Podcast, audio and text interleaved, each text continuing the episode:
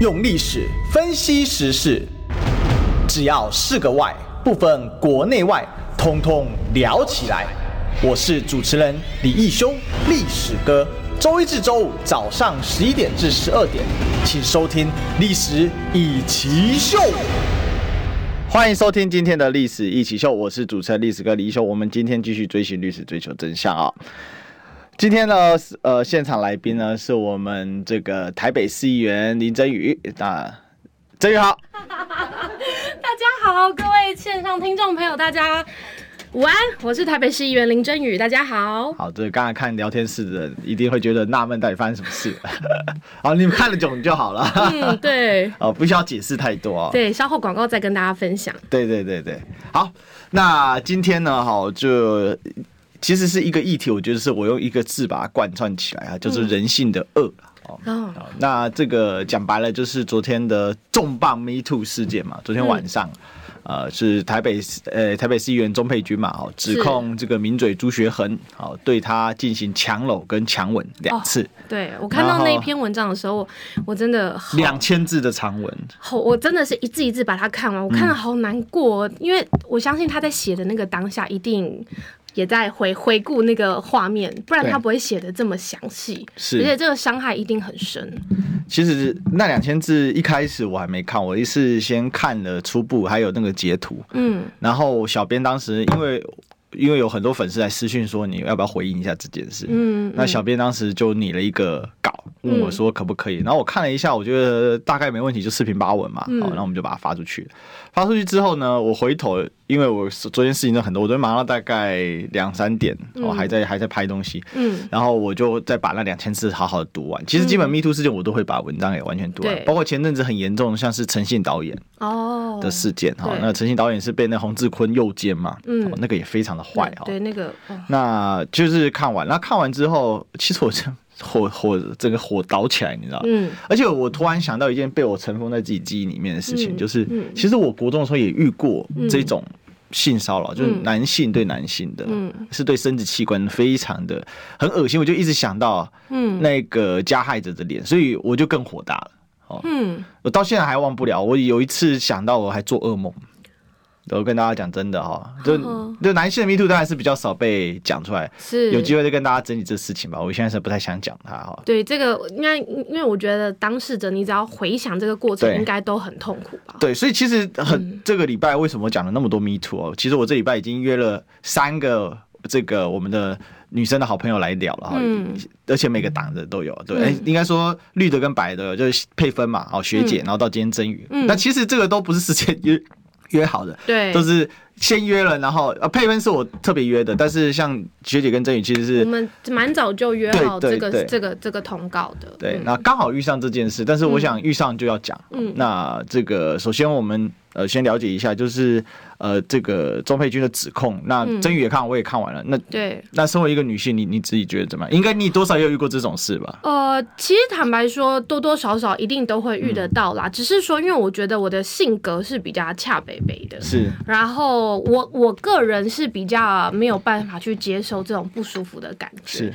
那很多人会觉得说啊，你怎么都不顾全大局，怎么这样让人家丢脸什么的？可是我觉得这个当下就是我已经不舒服啦。你怎么还要叫我去容忍？对对，所以我觉得这个可能在性格上，我真的比较男生，我的性格比较像男生，所以有话直说。对，我会有话直说，即便是我现场不舒服，因为其实坦白讲，我以前我以前也是有遇过，就是呃，可能是很好的哥哥。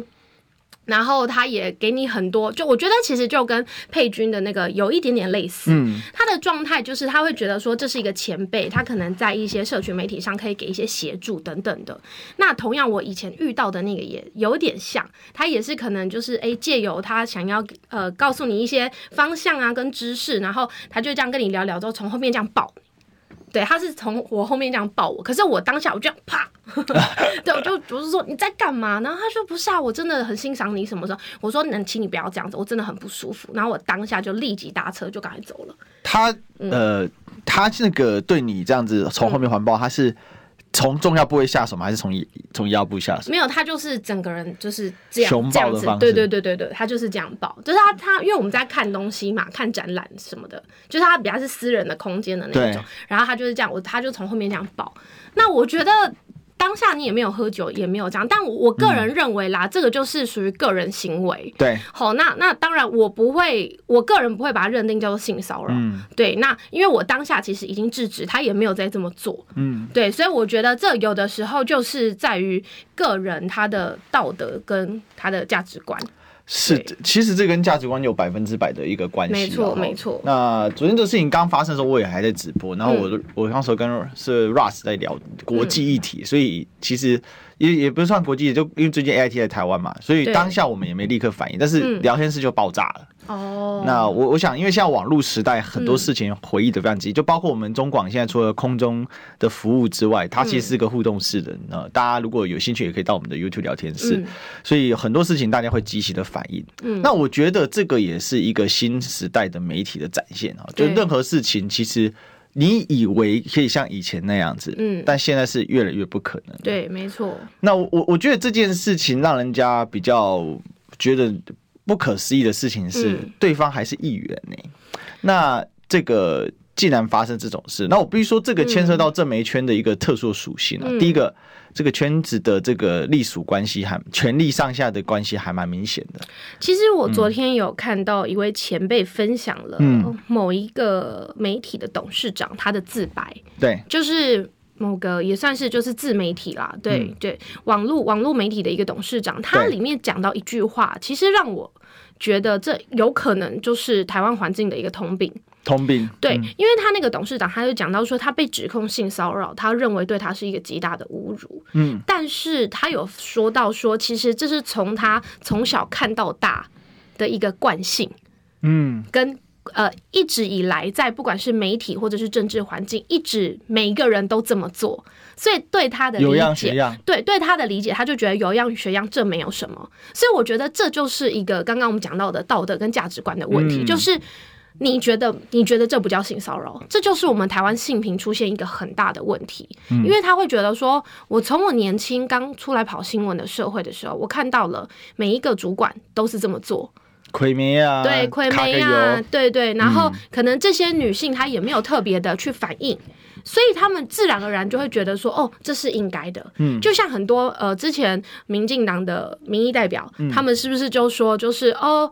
我只是犯了天下男人都会犯的错，是，这就是台湾性平很大的一个问题，你知道吗？就是因为他们会觉得这没什么，这个每一个人都这么做，为什么我做就变性骚扰？所以这个是我觉得就要透过我们这一次哦 Me Too 的案件，去反映到说女性或者甚至刚你说男性对于自身的保护，还有自己对于身体的的主权，因为我们现在不断在喊我们要。顾台湾主权嘛，对，同样的，对于我们自己身体的主权，你一定要捍卫自己的身体。所以，当你感受到不舒服的时候，你一定得。大大声的喊、呵斥跟发声，那但是我觉得这就是我们父系社会长期以来的一个通病跟问题，就是他会觉得说大家都这么做，我这么做没有错啊，所以这就是性平认知很大的问题，同时间也是直接反推了民主进步党这过去二十几年来拿着那个性平的神主牌对。的崩坏，因为这二十年来等同于虚设。都完全没有用。对，因为大家不认为他这个行为叫做性骚扰，甚至女性还帮忙吃案。是，对，这个，这让我匪夷所思。我觉得这个就我昨天其实，在节目上也有稍微聊了一下，是就是为什么女性她们有一些人会觉得说你是女性主管，你应该要发声。嗯、这就像我刚刚说的，很多人都觉得我以前也是这样走过来的，对，这没什么。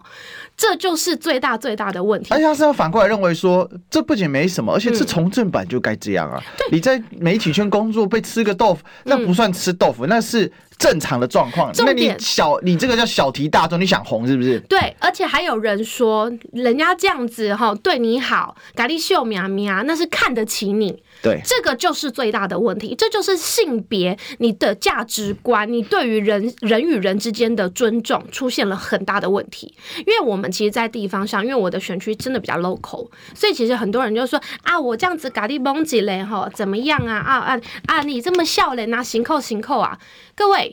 如果说你当下是可以接受的，那当然不构成性骚扰。是，但是如果说他的这些举动让你非常的不舒服，那就叫性骚扰。因为必须讲哦，嗯、这个性骚扰本就是相对比较个人的一个问题，嗯、只是在于我们平常会觉得说，就像刚才振宇讲的，嗯、你为什么要过度反应？其实很长，第一个是检讨受害者，对，没错。还有，比如说最扯像蔡慕林那个案子，嗯，对不对？他说阿里刚 LP 火都给点起来了，爱给人家关门，谁不撞进去？这这这个，我觉得他，我觉得那简直是是匪夷所思。我觉得这个太离谱了啦！所以，所以今天今天只要大家哪一个人 LP 火拱起来，所有的性骚扰、所有的性犯罪都可以接受吗？对啊，而且这是民进党的主管说的话，这个是我让我最不能接受的。所以今天在路上随机犯案的人，你就要去检讨哦，因为这个女生穿了短裙，因为这个女生穿的比较裸露，所以我的 LP 的火。发起来了，所以这些女生就要接受吗？所以他讲的这句话的时候，我就觉得天哪，这是什么民主进步价值？真的啊？我那时候听到，我真的太傻眼了，太傻眼了。所以各位，我我我其实真的很希望可以透过我们的呃空中的平台，可以跟大家就是分享说，就是如果今天民进党的这个性骚的危机是台湾性平的转机，嗯，我觉得这也不是件坏事。我觉得这真的不是件坏事，因为要唤醒大家对于身体的主权的保护。当我们在跟大家诉求台湾主权的同时，同样的，不管是男性、女性，好，不管你甚至也许有无性别的朋友们，嗯，只要。你对你的身体感受到被侵犯，感受到不舒服，你就要好好的捍卫你自己身体的主权。就是希望透过最近 Me Too 这么多的案件连环爆的状态下，嗯、希望大家可以看见的。而且我还是很希望，如果大家真的有不舒服，你就把它分享出来。对，因为每一个人他提起了这个勇气，你你会帮到的不只是只是看到你。社群平台的人，而是你会唤醒这个社会对于我们的道德价值观一个很正向的影响。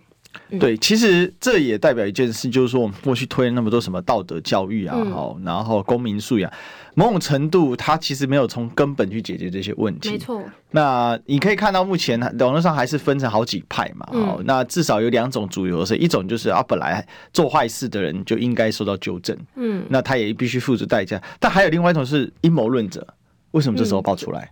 对，哎，为为什么为什么明明已经写切结书了，嗯，你还要把人家讲出来？你也道也道歉了，你你现在才爆出来，为什么你不立即反应？你还要上他节目哈，然后你还跟他同台哦，还怎样怎样，变成。又在检讨受害者，对，没错，对，谢谢谢谢历史哥提出来这个，大家知道吗？昨天因为其实呃朱大在直播的时候，我刚好也在看，因为他们刚好讲到能源相关呐、啊，嗯、然后我就在看，然后呢就刚好直播的时候，那个佩君议员他发文了，然后整件事情其实前后两遍我都全部看了，然后我就昨天晚上坦白讲，我爬文爬的蛮晚的，我就想看一下网络上大家对于这些事件的看法什么的，然后结果我真的是觉得。民进党的侧翼太恶心了，是我这个这样在广播中可以讲吗？可以可以可以，NCC 不会关“恶心”两个字。OK，因为我觉得他们居然昨天哦，把这件事件把它塑造成说，哇，你看钟佩君现在就是在帮侯友谊解套。我靠、哦！我觉得说天哪，你们怎么可以就是超译成这样？嗯，我昨天爬了很多的文，然后就有一些人可能分享了佩君的脸书，或者是分享了就是一些新闻片段，嗯、然后居然有人说，我怎么觉得这件事件感觉像在帮侯友谊盖住、嗯、呃新北幼儿园喂毒的事件？对，我觉得真的不要这样，就是。今天我我其实在这一个礼拜将近快两个礼拜的时间，我一直不断的去跟大家诉求，千万不要把 Me Too 的事件变成是所谓的政党或者是派系的斗争。嗯，因为你一旦把它就是就是，我觉得你今天标题下的好人性的恶，你们是不是为了选举，这真的没有人性了？你你觉得哪一个女性会拿她自己过往？感受非常不舒服，甚至是害怕、恐惧的事件，拿来作为他政治所谓的哦，人人家会说说啊，他就是想要展现给国民党看呐、啊，他就是想要怎么样啊？我觉得绿营侧翼应该请你们停止这种恶心的臆测跟恶心的指控。甚至有一个风声，你知道，我昨天听到最扯的，嗯、他说：“你觉得某议员会不会借此跳槽到民进党来选立委？”我说这，我心里想说，你疯了吗？嗯、想这是什么东西啊？你是说他们？昨天的这预测吗？对，就有有一些放风声，就放到这种程度啊！我觉得太，我觉得好离谱哦，真的太离谱了。所以各位听众朋友，真的，大家，我觉得台湾人是聪明的，台湾人是有思辨能力的。当然，每一天各种不同的社会案件一定是层出不穷，嗯，但是每一个案件都值得被重视。不要觉得说大家一定都会是哦，拿了这个案件，然后去。盖了另外一个案件，更何况新北幼儿园未读的事件也不可能因为这件事情而被盖掉。当然，你说讨论度的声量会有差，对。但是各位还是有非常多的媒体朋友正在追这个案件，所以我觉得绿营侧翼你们真的要停止这种恶心的臆测，还有这种不实的指控。这是一种借机操控了哈。对，我们必须讲哦。等一下我们会来谈新北幼儿园的事情了，嗯、但是这。Me too，现在有些人把它说，这就是一个政党攻击工具。我必须说，嗯，他一定会，嗯，好，因为像洪志坤那一种根本没有任何道德概念的人，嗯，我不知道你对陈信导演那个案件，你有没有把它看完哦？嗯，我是把它整个全部读完。嗯，他洪志，他里面讲到一段，他说前前一下他们还在聚在一起讨论某议员呃这个嫖妓的新闻，然后他们笑说这个都是真的啦。下一下。人一站起来，麦克风一嘟着，就开始说这都是政治阴谋斗争，就是可以把任何的事实，就是作为一个笑谈，嗯，然后我可以不要在意任何的事实，我基本上我只要政治斗争获胜就行了。对我，我觉得这这个就是我我之前最近跟大家讨论的，就是是不是绿营的支持者对于他们的这个道德价值这么的低廉。所以他会养出这么多他们的政政政客啊，因因为因为他们会觉得说，我只要高喊着台湾价值，我只要喊着民主进步，我只要喊着性别平等，大家不管怎么样都会支持我们，因为这是大家想要追求的信念。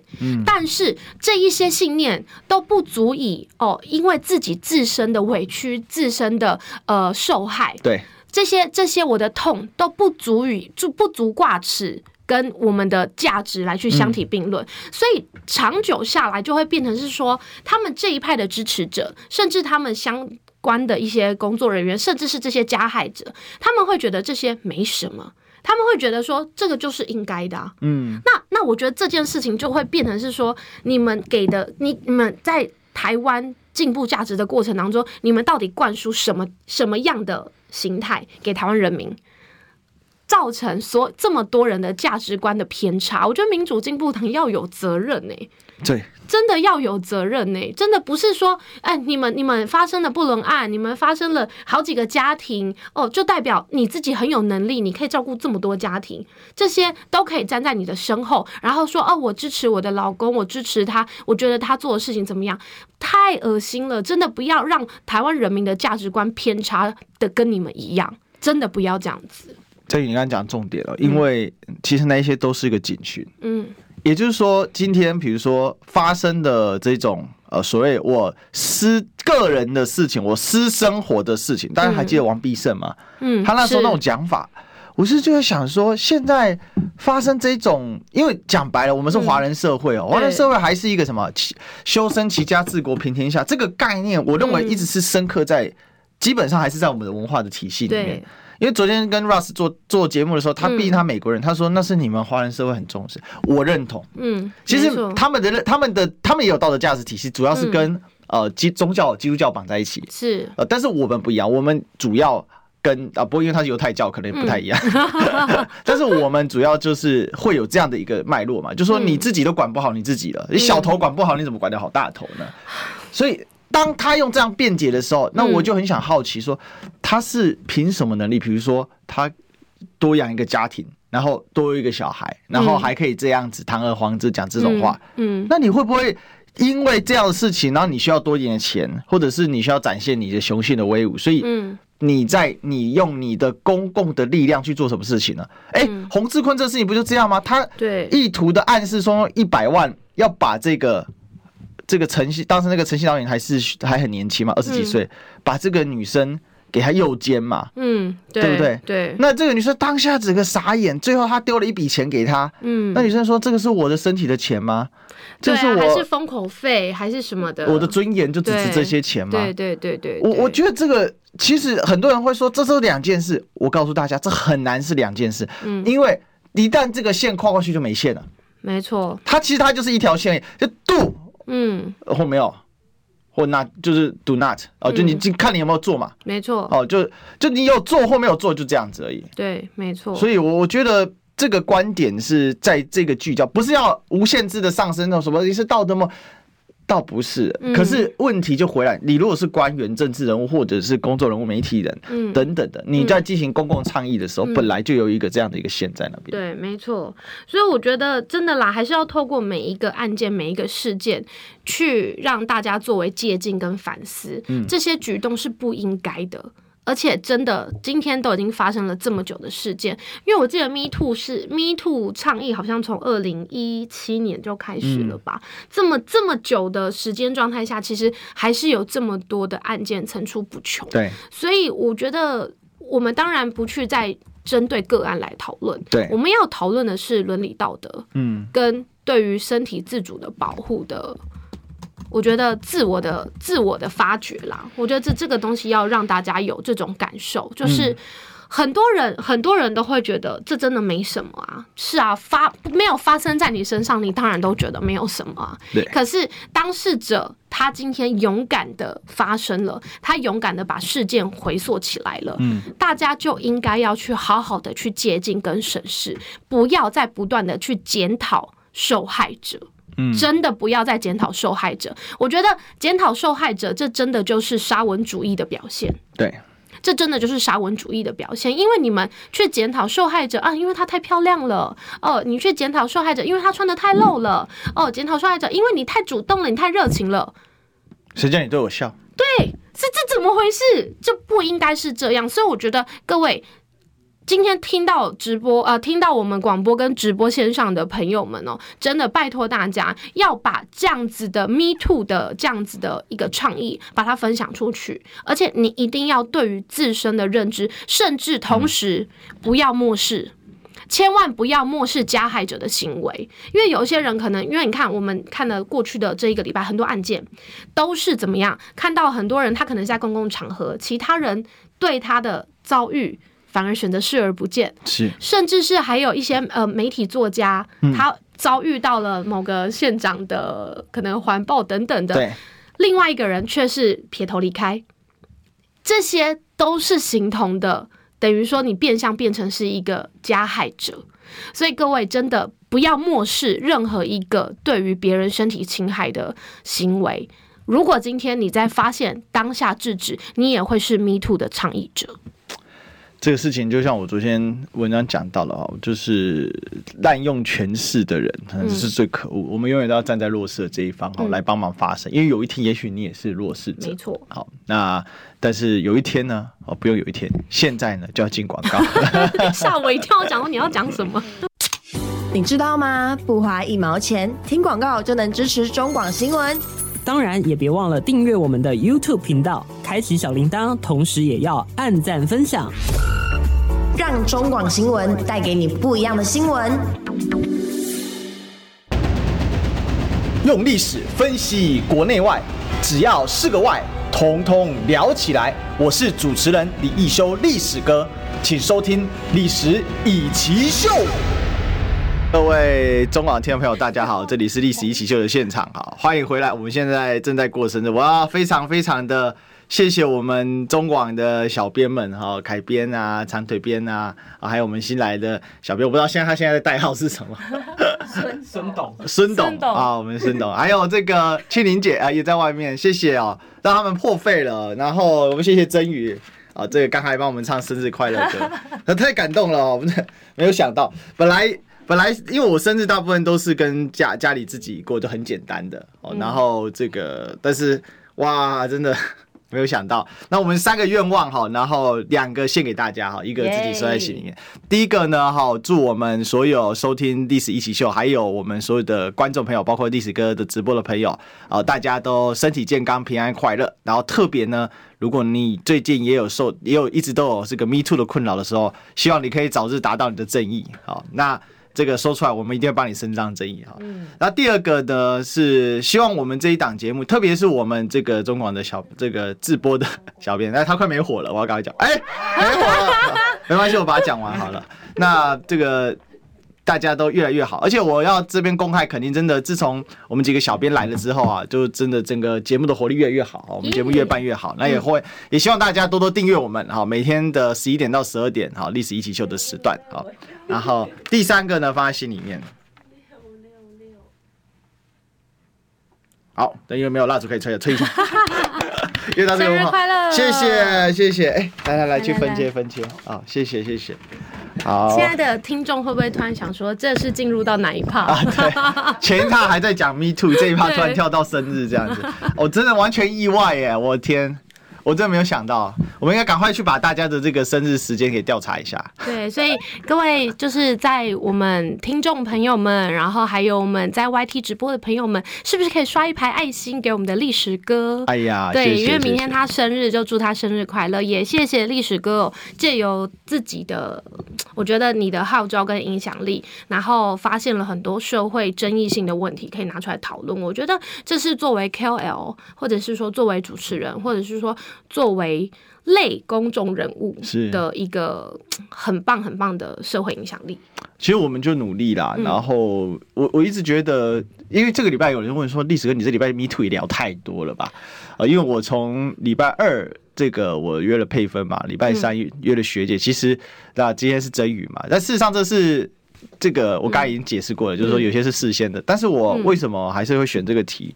主要并不是说我要借这个密度炒作什么，因为其实老实讲，这个议题有些人是不吃的，对。然后有些人是觉得 Me Too 就是一种呃，就是一种颜色革命之类的，就是想法、政治斗争的手段哈。那谢谢大家的爱心，嗯。可是我认为我们应该趁这个机会好好检视这些东西，然后。毕竟我后来终于想起来为什么那么在意，因为毕竟我国中的时候也受害过嘛。对，只是你埋在心里面，你一直对这件事很愤慨。那为什么呢？然后昨天晚上我突然想到这件事，那我其实也不真的把它全忘了，但是在记忆的某个盘面，它确实会自动的。大脑是个神奇的东西，所以我就突然想到那个被洪志坤诱诱差点诱奸的那个陈信导演，他所讲的，他这几年真是靠大脑救了他。那我就想到，因为他的痛苦是更更高的嘛，对，他自己把他部分给遗忘了。嗯，那我发现我也是部分把他遗忘，但是我们并没有完全遗忘，他只是把它挪到了脑壳的某个地方。哦，我因为我记忆力很算不错的。我觉得你知不知道迪士尼有一部动画片，对，叫《脑筋急转弯》。有有有有。对，我觉得《脑筋急转弯》就是，我觉得大家可以就是把它。拟人化一点，就是有很多你开心的记忆，你会一直不断的可能重复，但是有一些就是你要被封存的记忆。嗯，但是大家知道这些感受跟记忆，它不会不见，它也不会消失，它只是把它藏在你。对。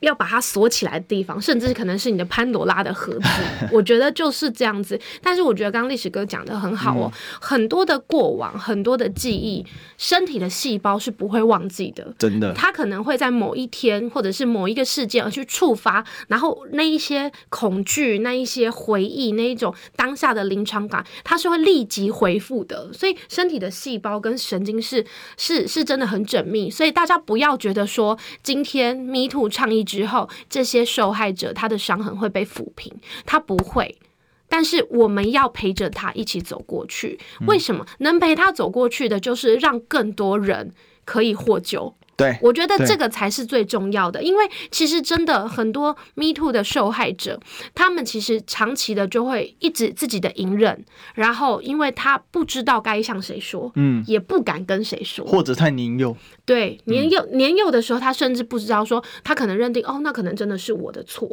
可能因为他自己从小遇到的这些遭遇，然后会变成是说，他的生长的过程当中，他会变成是自我怀疑。嗯，跟自我否定，对，我觉得这个才是所有性骚案件你应该要去回溯的，因为加你不知道加害者在于他加害之后的后续的言语霸凌或者是行为霸凌这些，我觉得这才是大家要去正视的问题。因为你看这次民进党的所有的事件，包含到蔡穆林啊几位哦，到最后都在用言语、行为，甚至是职场。来去霸凌这些受害者，嗯、让他们会觉得说：“哦，对对对，他把他压迫到说，对，是我的错，都是我的错。”所以各位，Me Too 就是要让大家有知道这样子的认知。各位受害者，错的真的不是你们，你们也不要就这样算了。这里面还有一个关键，就有人说：“嗯、那为什么他当下不说？他隐忍到现在，就是想要找机会把他干掉。嗯”嗯，我是觉得你怎么想？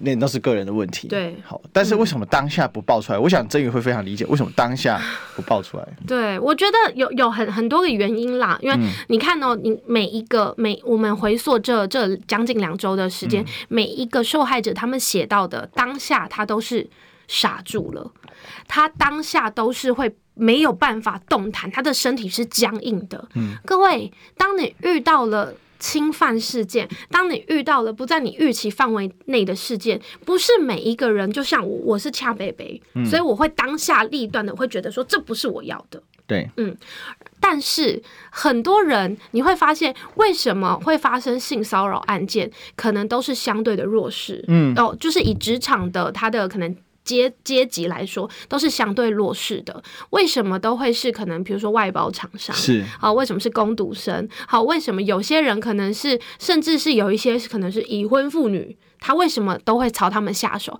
就是因为他们会觉得说你不敢讲，对，你不会讲，你也不会当下，而且就算讲了，也不会有人相信你。这就是所有加害者他们的，我觉得他们的通病，因为在不对等的情况下，你隔天就忘记了。对啊，我我觉得就像昨天朱大朱大这样讲，反正你明隔天也不会记得。对啊，对，这这个就是这个就是整个道德价值观的偏差以及三观的大不同的地方。嗯，就是因为他们都认为我这么做你不敢讲，你不敢发声，所以今天会被性骚扰也是你活该。嗯，这这个就是我们今天 Me Too 为什么要倡议的，就是说找一个信任的人讲。然后，但是我今天像今天凯翔他在直播的时候，他今天也有，就他跟斌哥见到有直播，就有说，呃，很多网友就在质质问，就是凯翔说，为什么你知道你不讲出来？各位，不是说每一个人遇到这件事情都想被。张扬出来，被讲出来，这这个就是问题了。你看哦，现在大家检讨的是什么？你为什么当下不说？你为什么现在才要讲？对，这些创伤哪是你三言两语，或者是说你当下指控，人家就会听进去的？有很很多人会觉得只有当下的 moment，但是问题是，为什么他可以让他得到这个机会？是因为他们已经培养了一段时间的信任。对，那那个信任一直累积，一直累积，一直累积，突然之间被击碎。对，那是一个惊恐万分的事情。对，而且相对的，就像我刚刚刚刚，我觉得像佩君写的，他会觉得说他是可能在呃，可能 YT 界他是个前辈，他可能给他社群上的建议，对他来说他是可能有某种程度上的学习的对象。嗯，但是这个人，我我可能当初对他的憧憬，变成是他对我这样的作为，我当然会当下会觉得说，怎么会是这样？他对他的认知是有很大的冲击啊。所以，所以大家要知道，为什么这些加害者他们可以肆无忌惮的、持续的，甚至是没有任何觉得自己有犯错的状态，就是这样。嗯、因为他会觉得说，我今天对你的这些作为，是我看得起你。对，对，这这个就是非常糟糕的地方了。是，所以。呃，我我因为我看到我们现在聊天是大家的意见还是很分层的，好，然后可以可以理解了，好，可以理解了，好，当然我觉得也不用无限上纲到说全身包紧紧，然后那不然做穆斯林哦这种话，这也太多了了，那也不用说什么呃，这个有人说那就男女授受不亲，那就隔远一点，那也不是，好，有些事情是这样子的，比如说信任值到哪里，好，然后人要不要怎么去表达亲近，比如说你在。这个像我们到美国去的时候，哦，我去交换的时候，去那边都是一个 big hug，没有人在握手的啦。台湾人很奇怪，就握手，甚至不握手，有点像日本这样点个头。嗯。但是到了美国就是 big hug。嗯。但同样的一组人回到台湾就变成握手。对。啊，为什么会这样？而且在那边是不分男女，对社会风气。社会风气。再来第二个是人跟人之间的距离哦，比如说我第一次见到真宇，跟我见到真宇很久了，那这跟我们现在已经很熟悉，是好朋友了，但是感觉也是不一样的。嗯，对，没错。那这个里面就是你说很主观，对他很主观，很难判断。他有一条隐然的线，但我也必须说，可能也许对有一些人也不公平，因为有些人对于这种身体自主界限的认知，可能也每每个人不一样。对，所以你该怎么说呢？但我认为社会自由还是有一个相应的隐约隐然的界限，还有一个点，大家千万不要忽略。同样一件事情哦，比如说我给曾宇芳碰一下，我这是带有有没有情色味道的，其实是可以被体察出来的。对，没错，我不相信体察不出来。对，我我觉得我觉得这是可以的，因为其实为什么人家会说当事者的感觉最重要？对，就是因为他当下可以感受到你对我。到底是什么样的意图？比如说，我今天是讲，哎哎，那个历史哥生日快乐啊，跟哎历史哥生日快乐 那一种，就是会有很明显的差异。所以各位不要觉得说去怪罪这个受害者，哎，你是不是小题大做啊？等等的。各位，他就是不舒服了，而且不要有那种以前呐，传统我们以前父系社会都说啊，你这个叫做什么送给舔啦，吼啊，你这种叫做什么啊？呃，女生说不要就是要，各位没有这种事，不要就是不要，不要不要觉得说像一些爱情动作片里面，好像是说哎呀不要就是要啊什么的这些，各位女性的身体自主权益还有男性的自主权益，当下他说不要就是不要，不要觉得这是情趣，千万不要有这种作为。所以各位，我觉得要借由 Me Too 的事件来去真的要让大家去接近跟反应。让大家知道说，对于身体自主的权益以及对别人的尊重，我觉得这个才是最重要的。因为今天所有的这些性骚案件的起源是什么？你不尊重对方。嗯，对，你不尊重对方，我觉得这是一个很重要的点。因为你觉得我可以对你这么做，对，因为你今天如果是我们今天是相互尊重的，你会对我有这种越矩的行为吗？不会吗？当然不会啊。是啊。前提就是在于你不尊重对方。人与人之间其实不用多，就是一个相互尊重。你对我尊重，我也对你尊重。但是你对我性骚扰，你还要我不能讲这件事情，就有问题。对，其实其实这个要解释解释不完。我必须说，这也是会一个永恒战争的议题。嗯，哦，怎么去吵，怎么去讨论？嗯，甚至我直白的讲，包括我们现在所谓的开车，开车开得好就做。绅士的幽默，开车开不好就是低级又下流。嗯，好，对。那一样开车，你对女性开车，嗯，你能开到什么程度？那如果说女生是她是了解说，哎，这个是一个效果，嗯，或者很有趣，因为有些人也有些女生也是好这一这一位，有没有？那当然也有啊。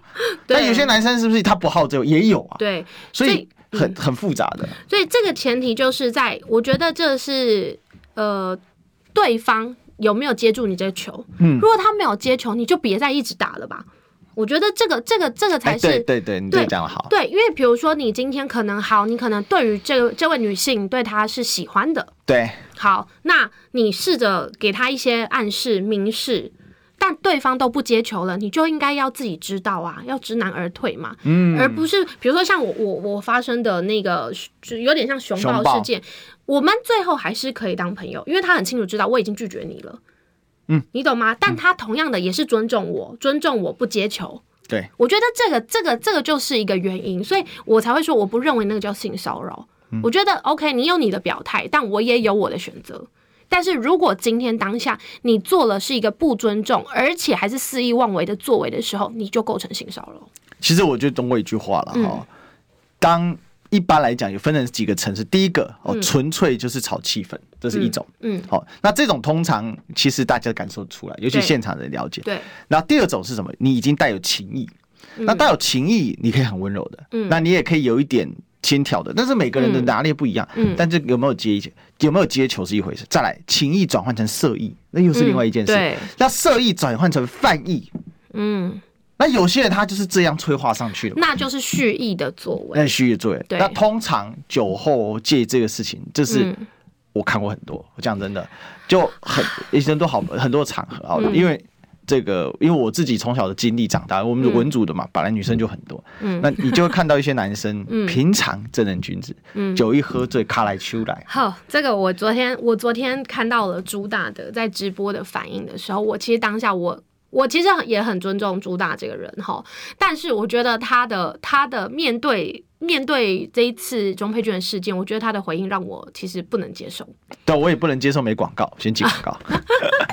听医生的话，给您健康小提醒。大家好，我是台大医院家庭医学科年小金年医师，在这边提醒大家，预防 A 型肝炎，请记得尽量避免生食，然后如果有症状，请记得尽早就医。如果没有 A 肝的抗体，请记得可以施打 A 肝的疫苗，两剂完成施打，产生完整的保护力。想听最实用的医疗资讯，锁定每天中午十二点，中广新闻网、流行网，听医生的话。用历史分析国内外，只要是个“外”，统统聊起来。我是主持人李易修，历史哥，请收听《历史以奇秀》。欢迎回来，这里是历史一起秀的现场，我是主持人历史哥李修。我们今天现场来宾是我们台北市议员林真宇。Hello，各位听众朋友，大家好，我是台北市议员林真宇。好，真宇刚才要来分享这个，你当时看到这个贴文戒酒，你为什么觉得觉得这个朱大的反应非常不好？我觉得哦，人家都会说什么？因为我其实昨天在脸书，我真的太生气了。昨天反应我就写一下，我就说酒后哦，真的可以吐真言，但是酒后同时也会展露本性，就跟你打麻将一样，你可以看得出你这个人的牌品跟品性。对，同样的，你喝完酒之后，有些人会觉得说喝酒是壮胆，OK，我可以认同。但是酒后，昨天朱大一直不断的说他是他喝到断片了。对，哦，不管你今天是断片与否，你都不可以因为用断片来去掩盖你对于女性的轻浮跟不尊重的事实，这是第一点。嗯、第二个，更不可以用断片来去合理你性骚扰行为的借口。对，我觉得这个是我们要跟大家很大很大的反应的地方。对，所以这个我觉得真的是，嗯，他的这个反应让我真的太傻眼了，太傻眼了。直白的讲，真正的断片就是完全不省人事的。哦，这个是我想大家如果真有遇过真正断片的人啊，好，那不过反正我想这件事情。呃，这个不管是哪一方哈，好，那已经成为社会高度关注的焦点啊，他会继续来发展下去。但是为什么今天加一个人性的恶？主要是说现在有很多的社会案件啊。那另另外一个值得我们注意的社会案件，其实是这个新北幼儿园的喂药事件啊。那这个事情真的是扯到一个爆炸啊！为什么呢？这新北市的呃这个一个私立幼儿园啊，哈，那被。在八日的时候被搜出两次啊？为什么呢？因为呢发生了一个喂药的风波，也就是他们在呃这个幼儿园的孩童呃就是。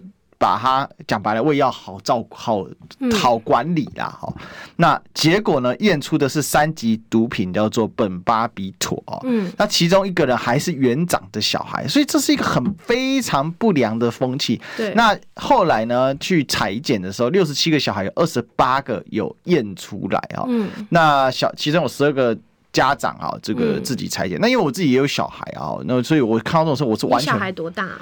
一个两岁，一个三岁多啊，所以刚好都是在幼儿园的这个年纪的时间点。真宇，你知道吗？这件事情我一开始知道是我老婆跟我讲的。哦，我她很生气，因为一定有妈妈团、妈妈圈会聊这件事情，是的，马上传开。对，那但是这个事情现在就变成说。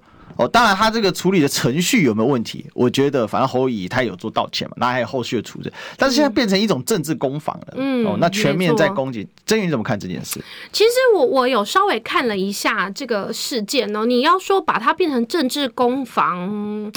我觉得也许可能在新闻或者是说各个阵营的动作，大家会觉得是政治攻防。对。但是我觉得在政治攻防之余，要去看这件事情的本质跟真相。对，没有错。到底它到底发生是什么事情？因为其实我有稍微爬书了一下，因为其实是。整整起事件呢，有三三名的家长在二月到四月之间觉得说，哎，小孩突然变得很易怒，然后有自残的行为。因为正常的孩子们其实不会有这样状况的，除非说可能他是一些身心障碍的小朋友，在情绪无法表达的状态下，才可能会有一些自残啊，或者是伤害的状况。可是如果说这三名家长的小朋友其实都并不是被认定为可能身心障碍状态下有自残或者是呃暴怒的情况的时候。哎、欸，家长他是最贴切的照顾孩子，啊、他一定会发现小孩子的异常跟不对劲，所以在这时候，他们在二到四月间就发现小朋友有这样的状况，然后小朋友还直接跟园内呃，直接跟家长表示说，他们在园内被老师喂彩虹药水。嗯，你只要你只要不睡觉。哦，或者是怎么样，你就会被体罚跟要喂彩虹药水。小孩子不会说谎啊，小孩子为什么？为什么？我觉得今天一个重点是。幼儿园的老师为什么会把你要喂食小朋友的东西叫做彩虹药水？你是不是用了这个名称去吸引小朋友，觉得说哇，喝了彩虹药水就可以怎么样？等等等等的。我觉得这个才是一个很大很大而且很可怕的事情。这个事情不就跟 Me Too 的逻辑是一样的吗？对，就把很多坏的行为合理化。对你，你怎么会？就是你怎么可以在没有经过家长的同意的状态下喂食小朋友药物？更何况是三级禁药。三级毒品嘛，它是三级毒品嘛，所以说在四月底的时候，其实呃，我们知道家长是有透过呃新北市的一九九九专线通报，但是似乎哦教育局是没有呃正面的回应的。那同时间。二三月发生事情，四月底家长来报案，但是我们看到呃新北的一些可能大家搜集的资料跟一些家长们，他们是说五月十四号家长哦有一位家长他在首次了报案，那五月十五呢新北市的教育局才说哦本次呃。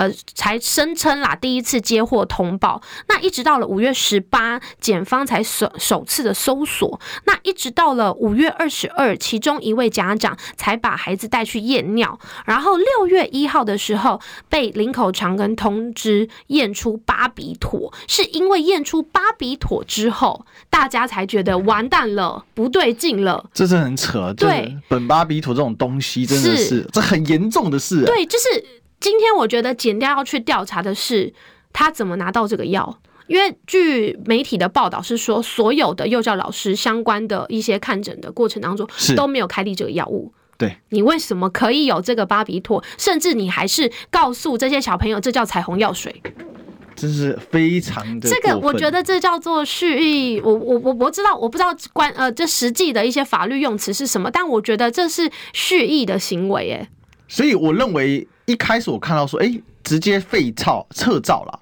嗯，我一开始还在看说，嗯，这个状况到底是什么状况？结果一看到，既然为三级毒品的时候，我认为这不撤照是不行的，因为这个里面这种环境，这不能让它再发生。而且我要跟大家报告，因为我们这一阵子为了要找，就是很多的托托育嘛，哦，其实找了很多间。嗯，那大家知道吗？有很多的托育托儿所哦，他们出现的状况。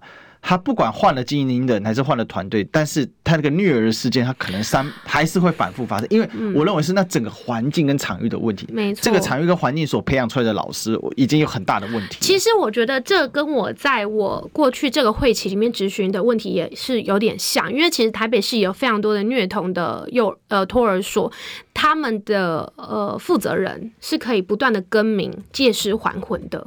所以我觉得这真的就是整个的机制跟架构上遇到了很大的问题。那比如说像台北市哦，台北市我们其实是有一个通报机制的，所以只要一旦教育局他接到了这样子的资讯。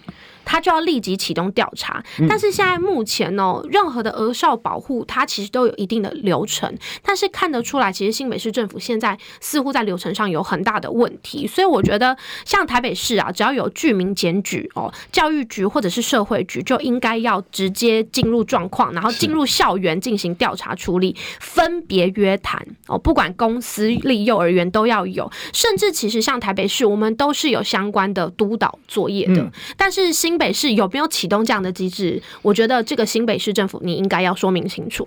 那同时间呢，督督导去视察的时候，就可以看看出有没有这些状况。所以到底有没有日常的稽查，还是说其实新北市政府其实想要欲盖弥彰？我觉得这个都是应该要去说明清楚的。但其实今天呢，我真的想要呃跟侯友谊的团队。